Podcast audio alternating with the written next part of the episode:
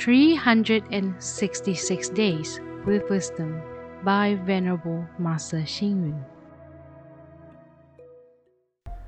September 2nd. Aspiring to do good deeds diligently can increase blessings and wisdom as well as forming extensive good conditions. Leading a simple and thrifty life can enhance wealth as well as good virtues. In our lives, we cannot do without the basic necessities food, clothing, shelter, and transportation. Some people, even though they wear silk and satins, feel inferior because they do not have a feeling of intrinsic beauty. Others, while clad only in coarse cotton, feel at ease because they have high moral integrity and intrinsic beauty.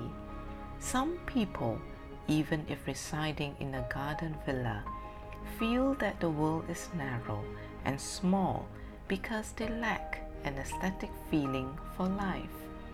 Others, though dwelling only in a tiny corner, feel that the world is vast and are able to experience the happiness of carefree leisure because they have an aesthetic perception of life.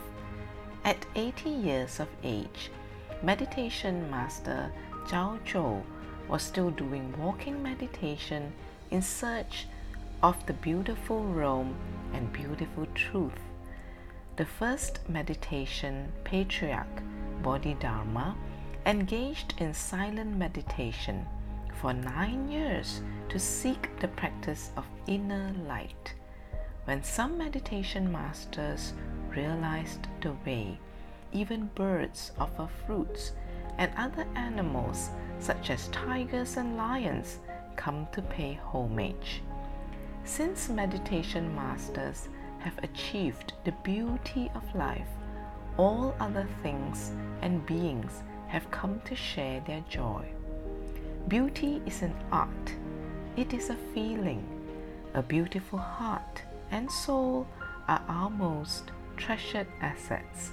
When you are touched by beauty, then everything, everywhere, is naturally true, good, and beautiful.